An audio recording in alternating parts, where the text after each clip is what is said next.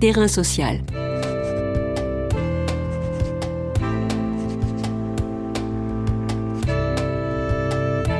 Hugues Chevarin. Aurore Quéclin. Aurore Quéclin est militante féministe et doctorante en sociologie à l'université Paris 1 Panthéon-Sorbonne. De l'Amérique latine jusqu'à la Pologne, nous parviennent les échos des luttes féministes. Les appels à la grève mondiale des femmes du 8 mars est-elle une étape capitale vers le féminisme révolutionnaire? Les femmes et les minorités de genre sont en lutte pour l'égalité des droits, mais ces revendications rejoignent-elles les combats de classe contre le capitalisme néolibéral? Quelle stratégie adopter pour réaliser la convergence des luttes et mettre à bas l'édifice capitaliste et patriarcal? Terrain social, aujourd'hui, se demande si la révolution féministe est en marche. Terrain social. Bonjour Aurore Quéclin. Bonjour. Quand la romancière Alice Zéniter déclare au journal Reporter en décembre 2020 que Marlène Schiappa représente un féminisme capitaliste qui la dégoûte, comment analysez-vous cette déclaration? Je trouve que c'est une déclaration tout à fait intéressante et euh, je rejoins euh, parfaitement euh, l'analyse d'Alice Zéniter. le problème de l'étiquette féministe, c'est qu'elle peut être réappropriée de façon assez simple. Il suffit de se déclarer féministe pour paraître l'être, mais pourtant, on sait bien que le mouvement féministe n'est pas unifié, qu'il a différents courants en son sein et l'analyse que je tire de l'existence de ces différents courants, c'est surtout qu'il existe différentes stratégies en son sein, dont euh, une stratégie néolibérale, un féminisme néolibéral qui est bien représenté par Marlène Schiappa et qui n'est pas un féminisme en fait qui se bat pour euh, les droits de euh, toutes les femmes et de toutes les minorités de genre. Et qui à ce titre est un féminisme ambigu. Est-ce vraiment un féminisme?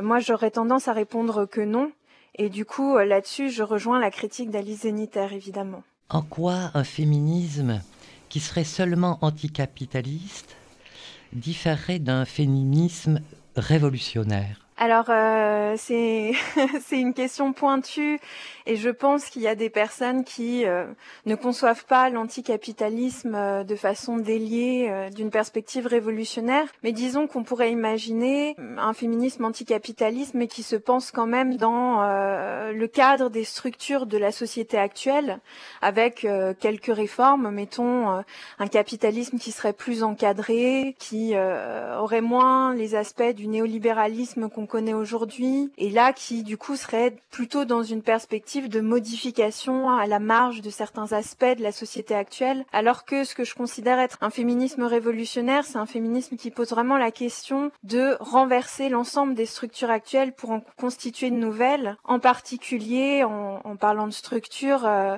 euh, les structures qui portent la production et la reproduction. Donc euh, du côté capitaliste, on va dire tout ce qui est du domaine de la sphère productive, de la production des marchandises, du travail au sens large, et du côté de la sphère euh, plus reproductif, c'est tout ce qui est euh, reproduction de la vie, reproduction des travailleurs et des travailleuses et qui touche en plein à la question féministe puisque toute une partie du travail reproductif est en fait euh, majoritairement pris en charge par les femmes et les minorités de genre, que ce soit dans le cadre domestique, à la maison, que ce soit dans les services publics, dans la santé, dans l'éducation, ou que ce soit même sur le marché, de plus en plus tous les services à la personne qui se développent euh, de façon très forte dans nos sociétés occidentales depuis une quinzaine d'années un chiffre fourni par le gouvernement dans sa publication Vers l'égalité réelle entre les femmes et les hommes a particulièrement retenu mon attention. 83% de femmes occupaient des postes d'aide à la personne et des métiers de propreté dans les métiers aux avant-postes de la crise sanitaire. Ce chiffre reflète-t-il l'ampleur du problème de la segmentation de l'emploi en France?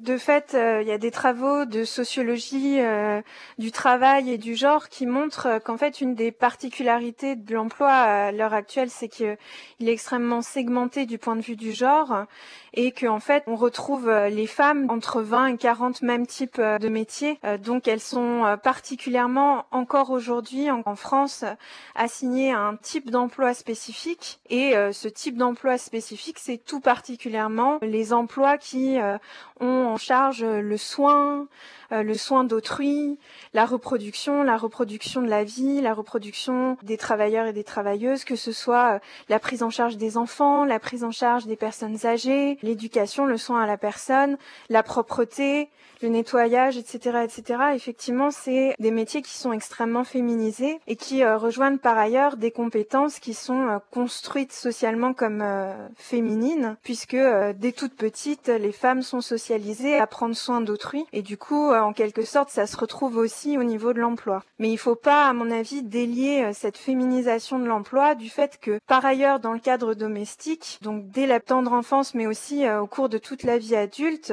les femmes et les minorités de genre prennent en charge ce que les féministes ont appelé le travail domestique. Donc il y a en quelque sorte pour les femmes une double journée de travail entre leur emploi et euh, le cadre domestique. Dans les bases politiques du collectif féministe révolutionnaire dont vous êtes membre, je cite Détruire le capitalisme ne réglera pas tout, mais c'est la première condition d'une réelle émancipation. La deuxième est-elle d'abattre le patriarcat? Après, euh, c'est ce qui est compliqué dans l'analyse euh, que, en tout cas, moi je fais et le collectif féministe révolutionnaire aussi du système capitaliste, c'est que moi je ne délie pas capitalisme et patriarcat, pour moi, c'est un seul et même système. Euh, mais de fait, dans les mots et souvent dans l'analyse, on a tendance à les délier, à dire d'un côté il y a la lutte des classes, de l'autre côté il y a la lutte féministe. Et de fait, c'est vrai, il y a des mouvements qui sont séparés. Mais la façon euh, dont moi j'analyse ça, c'est vraiment qu'il y a un lien consubstantiel entre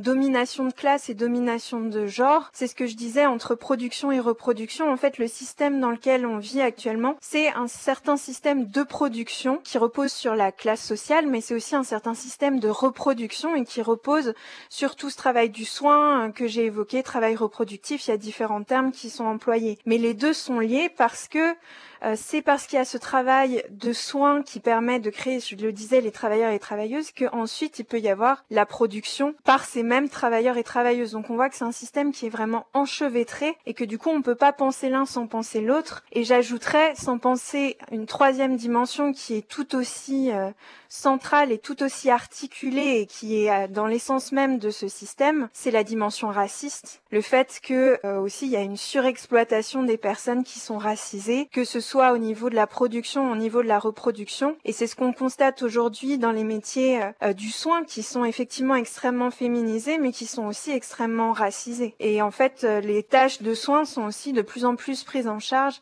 par les personnes racisées. Donc finalement, quand on va jusqu'au bout de cette démarche à la fois analytique et politique, on décrit un système qui est unitaire, qui est capitaliste, patriarcal et raciste, mais les trois à la fois, et les trois à égalité en quelque sorte. Est-ce que les luttes féministes latino-américaines, mais aussi euh, les mouvements féministes et de minorités de genre en Pologne, et j'y ajouterai aussi la contestation des femmes en Biélorussie, est-ce que pour vous, ces mouvements forment une sorte de d'avant-garde d'une révolution féministe et quelle place leur accordez-vous dans l'analyse que vous faites de la situation? Concernant ces luttes féministes-là, celle que je connais le mieux, c'est celle euh, euh, d'Amérique latine, mais effectivement, la Pologne est arrangée avec elle parce que euh, la grève féministe s'est construite un peu en dialogue entre ces deux espaces.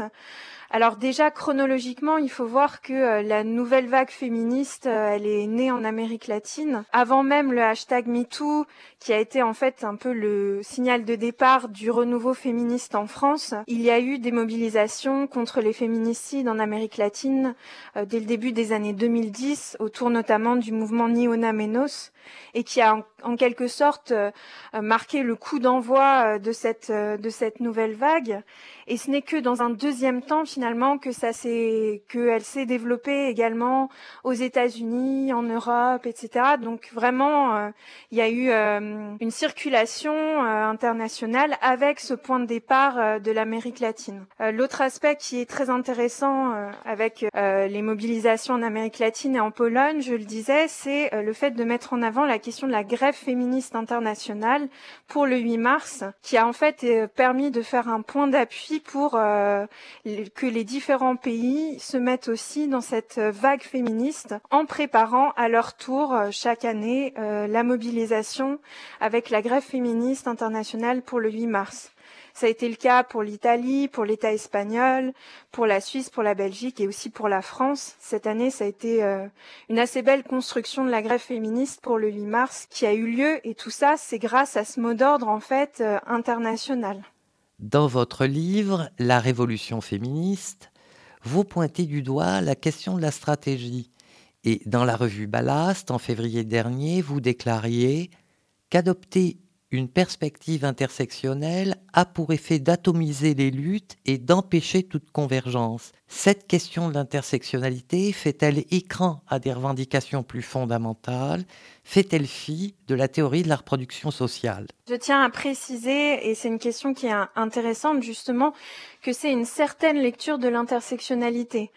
Euh, je pense que d'ailleurs tout le débat autour de la notion d'intersectionnalité vient en partie du fait que euh, le terme n'est même pas totalement stabilisé. L'intersectionnalité, c'est d'abord une méthode qui a été proposée euh, par la juriste noire américaine Kimberly Crenshaw, qui voulait, dans l'espace juridique, croiser classe, genre, race pour analyser au mieux la situation des femmes noires américaines.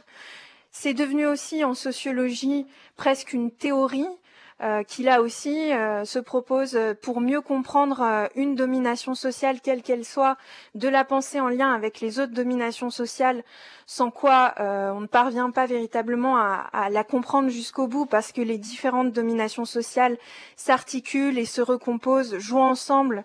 Du coup, il est impossible d'en isoler une. Et enfin, l'intersectionnalité, ça peut être aussi une appropriation militante soit par, euh, par exemple des féministes racisées qui se revendiquent féministes intersectionnelles, c'est une chose, soit plus globalement, ça peut euh, être approprié par des milieux militants plus larges et euh, ce que je critique en particulier, c'est une certaine appropriation qui consiste à uniquement penser la question justement du croisement des oppressions, des, des dominations sociales à une échelle individuelle ou interindividuelle, ce qui pousse en fait à souvent à euh, délaisser la remise en cause des structures qui produisent les individus et à uniquement se focaliser dans une déconstruction du langage, des pratiques à l'échelle individuelle et interindividuelle, ce qui n'est pas en soi un mal. Je pense que c'est très bien, par exemple, de, déconstruire le langage, de remettre en cause ces pratiques. C'est pas le problème en soi, on va dire. Ce qui me semble poser problème, c'est quand ça devient l'unique but. De la même façon, souvent dans cette euh, réappropriation militante, le seul objectif, c'est euh, de euh, mettre en place des espaces sécurisés, des espaces safe, en non-mixité, avec cette idée que, au moins, dans cet espace, on échappera à la domination. Et là, de la même façon, loin de moi l'idée de remettre en question la non-mixité, je pense que c'est un outil très important. Le problème, c'est quand ça devient une fin en soi une certaine interprétation militante, spécifique de l'intersectionnalité et pas l'intersectionnalité en soi. Euh, je pense par exemple qu'une certaine lecture de l'intersectionnalité conduit à la théorie de la reproduction sociale parce que quelque part, euh, c'est penser l'unité des rapports sociaux de domination. Dire qu'on ne peut pas penser euh, la classe sans le genre et la race, c'est de la même façon que la théorie de la reproduction sociale. Dire qu'on ne peut pas penser le capitalisme si on ne pense pas euh, la question féministe, la question antiraciste. Donc en fait, on arrive à partir de deux théories un peu au même, euh, au même point. Donc c'est vraiment une question d'interprétation. Ne pensez-vous pas qu'aujourd'hui, avec la diversité des féminismes, les conditions sont réunies ou seront réunies pour qu'il y ait une véritable convergence des luttes féministes avec les luttes syndicales et dans un avenir proche? En tout cas, il y a eu des évolutions positives euh, ces dernières années. Le 8 mars de cette année en témoigne quand même de façon très intéressante. Je ne sais plus exactement à partir de quel moment euh, les syndicats ont appelé à la grève féministe pour le 8 mars, mais ça fait quand même quelques années. Mais cette année-là, ça a été vraiment euh, construit. je pense que c'est aussi un des effets de la crise sanitaire et du fait que brusquement, ben, ces métiers hyper féminisés et dévalorisés socialement ont été quand même mis mis euh, sous le feu des projecteurs et sont apparus pour ce qu'ils sont, c'est-à-dire des métiers euh, essentiels pour euh, la survie de la société. Donc en fait, cette année, il y a eu une vraie construction de la grève féministe. Il y a eu pas mal de secteurs en grève qui étaient très dynamiques. À Paris, à Bordeaux et à Tours, par exemple, j'ai eu des échos comme quoi il y avait des cortèges de sages-femmes particulièrement dynamiques, présents, nombreux. C'est pas que les sages-femmes, c'est aussi le secteur du commerce, etc. Toujours est-il que là, ça permet de faire un peu le pont entre, on va dire, un mouvement ouvrier euh, traditionnel avec beaucoup de guillemets via les syndicats et la question féministe. Ça reste en grande partie à construire, euh, mais je trouve que c'est tout à fait encourageant euh, pour la suite. Et ce que ce que j'ajoutais justement dans mon article pour Ballast, c'est que par ailleurs, on sent qu'il y a une volonté de la base des différents mouvements d'œuvrer à la convergence. Que parfois il peut y avoir des résistances au niveau des directions syndicales ou au niveau euh, de euh, certains courants de l'extrême gauche pour des raisons euh, par ailleurs différentes, mais que pour les nouvelles générations et pour les personnes qui se mobilisent, il y a de plus en plus cette évidence que vu l'ampleur de la répression et des attaques gouvernementales, la réponse ne peut être que celle de la convergence des luttes. Merci Aurore Quéclin. Je rappelle que vous êtes militante féministe au sein du collectif féministe révolutionnaire et doctorante en sociologie à l'université Paris Panthéon-Sorbonne. Vous avez publié La Révolution féministe aux éditions Amsterdam en 2019. Terrain social.